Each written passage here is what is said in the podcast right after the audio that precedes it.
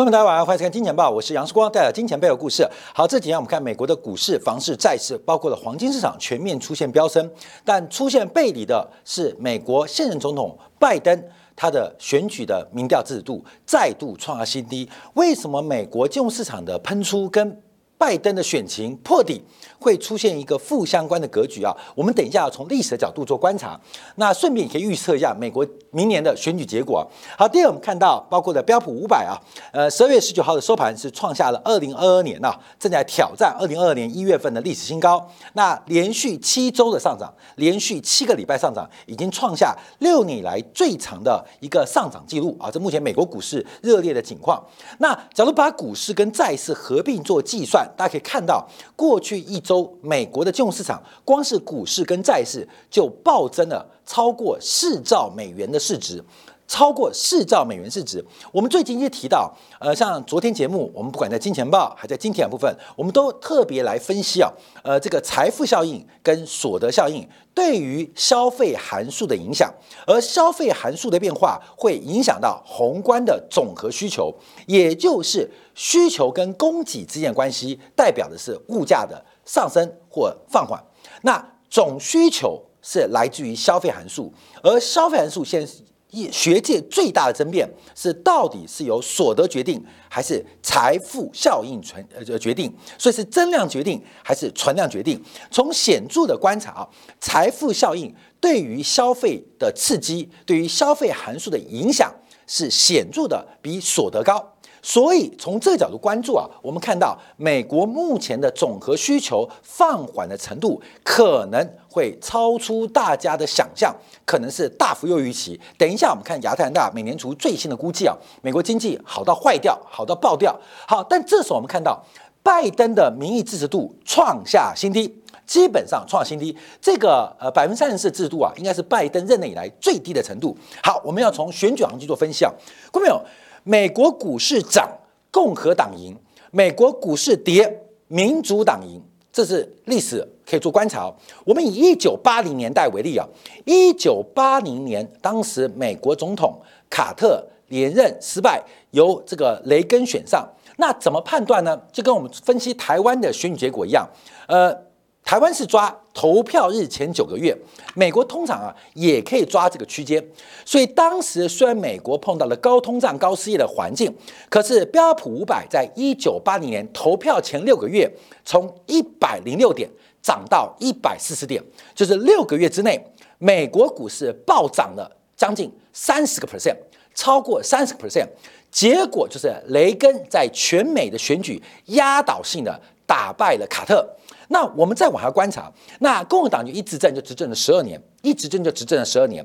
那一直到一九九一年选前的六个月，美国股市出现急速的拉回啊。第一个是普湾战争，另外是美国除贷的危机，意外的让老布希这个战争英雄竟然连任失败啊！竟然连任失败，为什么？因为美国股市大跌，在选举前大跌，克林顿就选上了，克林顿选上了。那再往下推啊。推到了二零二零年，二零二零年啊，这个选前要投票，哎，大家想，那是不是有布希吗？那布希不是网络泡沫吗？哎，大家了解哦，因为网络泡沫跌破起跌点是二零零一年二月，也就是美国人投完票之后，美国股市才出现网络泡沫，也就是在克林顿 叫交班之境。为什么小布行选上？因为美国股市选前的指数相对于是牛市跟多头。好，那在近代大家就更了解了。两千零八年奥巴马选上，为什么？因为吃了海啸嘛，跌翻了嘛。所以只要跌，民主党选上；只要涨，共和党选上。那二零一六年川普为什么上台？光明你去看二零一六年投票前半年，美国股市是大幅度的走高，在六个月之内涨幅超过了两位数字，所以川普就上台。诶。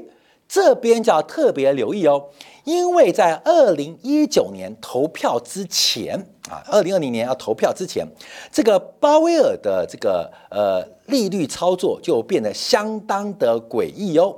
所以最后鲍威尔的强刺激，因为鲍威尔共和党呢，他的降息强刺激并没有帮助美国股市大幅回升，也难救川普的选情。好，所以我们从一九八年代纵观到现在四十年时间，记住，只要选前是涨的，共和党推一个西瓜都会当选；只要选前半年美国股市是走空的，共民主党推一个烂拔蜡，民主党也会赢。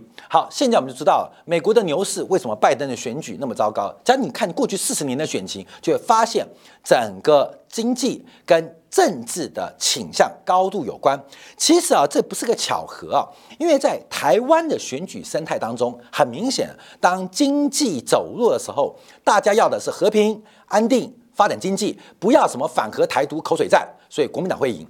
当经济走高的时候，我们一定要跟大陆一边一国，我们台湾超伟大的啊！我们可以靠自己，我要摆脱对大陆的依赖啊！所以什么反核、台独什么都来，人有钱了就想作怪啊！民主、民进党就会获选，那只要口袋一干瘪了。大家就乖乖的去投给经济倾向比较多的国民党，所以基本上这个经济啊，股市是经济的橱窗，而这个经济的橱窗代表投资人、代表股选民，甚至代表股民他们的投票意向。所以我们当时啊，为什么分析台北股市的涨跟跌、牛跟熊会跟选举结果高度有关？美国也是差不多啊，美国也是差不多。所以只要美国的金融金融市场是强势的多头，那民主党。必败无疑。美国只要是强势的牛市，这个共和党出一个烂拔蜡，共和党也可以轻易的得到白宫的这个宝座啊！所以我们看到这是整个金融市场的变化做观察。好，但我们现在看到更新的数据啊，就是要降息嘛？大家不说要降息吗？我们看啊，昨天公布的美国新屋开工数啊，这个数字啊。远远高预期，折合年率来到了一百五十六万套啊，因为这个用年化来做计算，远远高于一百三十六万套的预期值，而且比十月份的这个修正后的数字啊，大幅增加了将近二十万套。一百五十六万套什么意思啊？因为美国新屋开工年化最多 maxima 就是两百万套，也就是美国现在的新屋开工的数量。正在出现一个大幅度的翻身，所以我们看到这个速度拉得非常非常快哦。从年增率角度，从月增率的角度，都出现了一个大幅转折变化。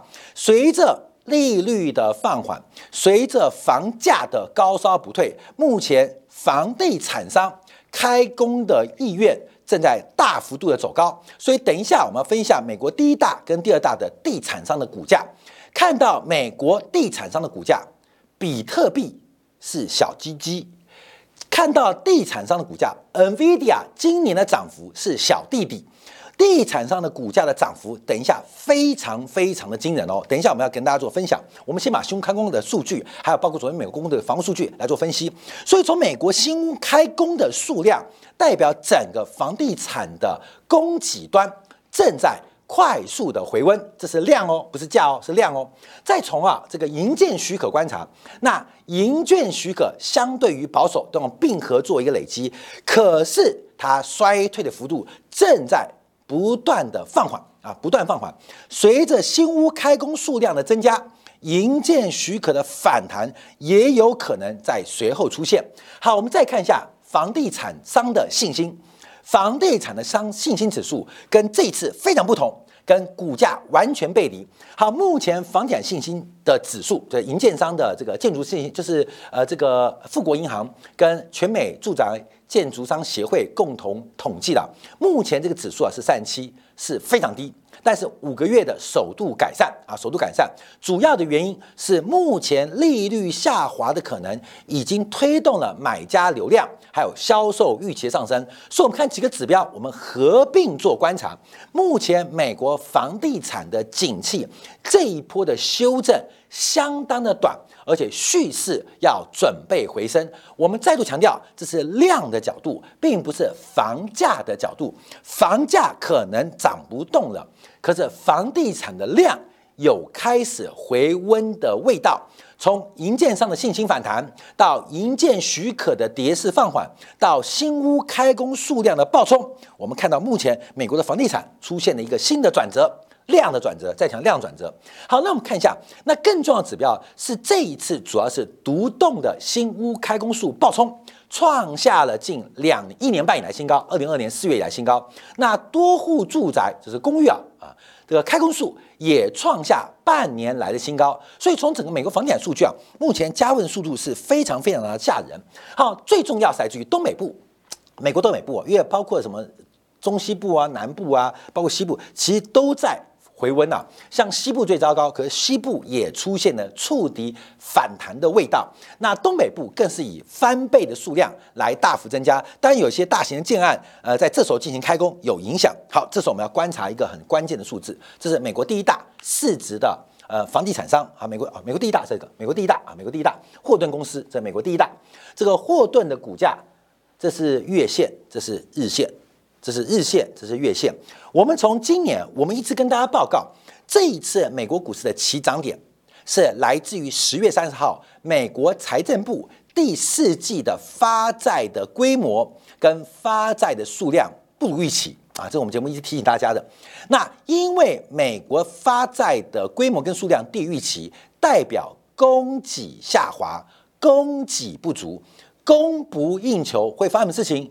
美债会反弹，而美债反弹，殖利率会走低，所以整波行情，这波行情就起点，记得哦，是美国财政部针对会计年度的，呃，这个美国财政年度的第一季，会计季度的第四季，因为就是十月、十一月、十二月发债规模低于预期，引爆了这一波从十一月初到现在的行情，所以看到金价。看到了加密货币哈，看到了科技股，看到等一下我们提到的美国小型股，不管你看到什么，都不如地产股。我们从这一波观察，光是美国最大的、最大的、最大的地产商，从十月三十号到今天到昨天为止啊，这个股价是大涨了百分之五十三点六，这是日线。从月线更恐怖啊，这个月线啊，从两千零八年次大海啸到现在，总共涨了四十七点五倍。所以为什么哎话我们差差一个，为什么大家压住碧桂园？你知道吗？过没有啊？过没有？在两千零八年，谁敢买霍顿？谁敢买？他就美国碧桂园哦，谁敢买？谁敢买？所以啊，会不会破产？有可能。有没有风险？有风险。但风险哪边？风险就从三块钱跌到零嘛。啊，不会像油价变负结算了，股票不会跌到跌跌到负结算了，三块一跌到零。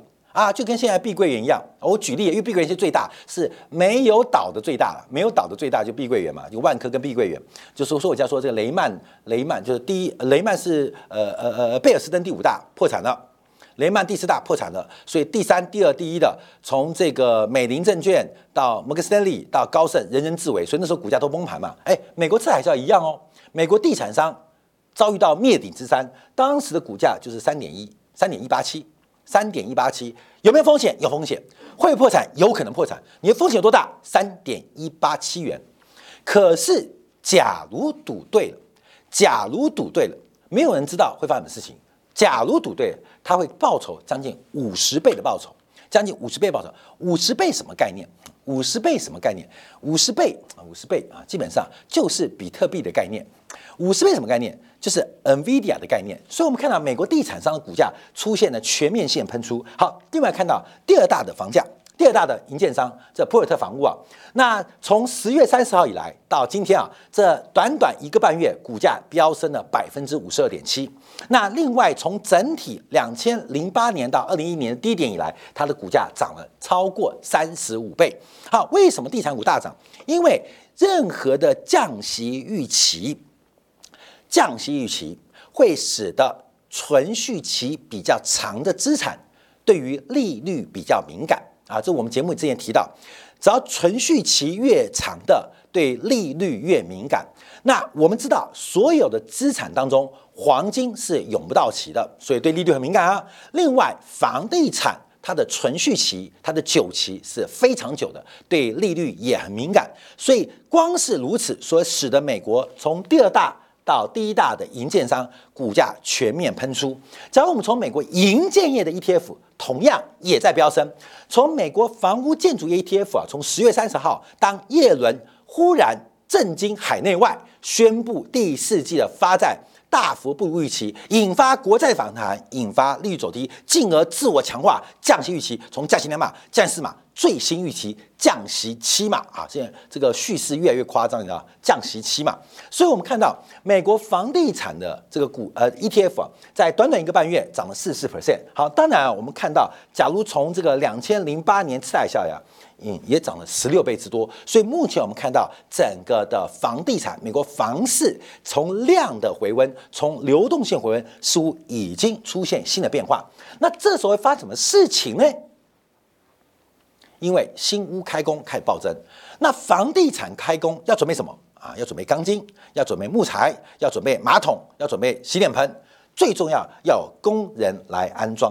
要有工人来安装。现在美国的劳动力有一块重要的板块，这个就业市场是非常缺工的，它就叫做建筑业。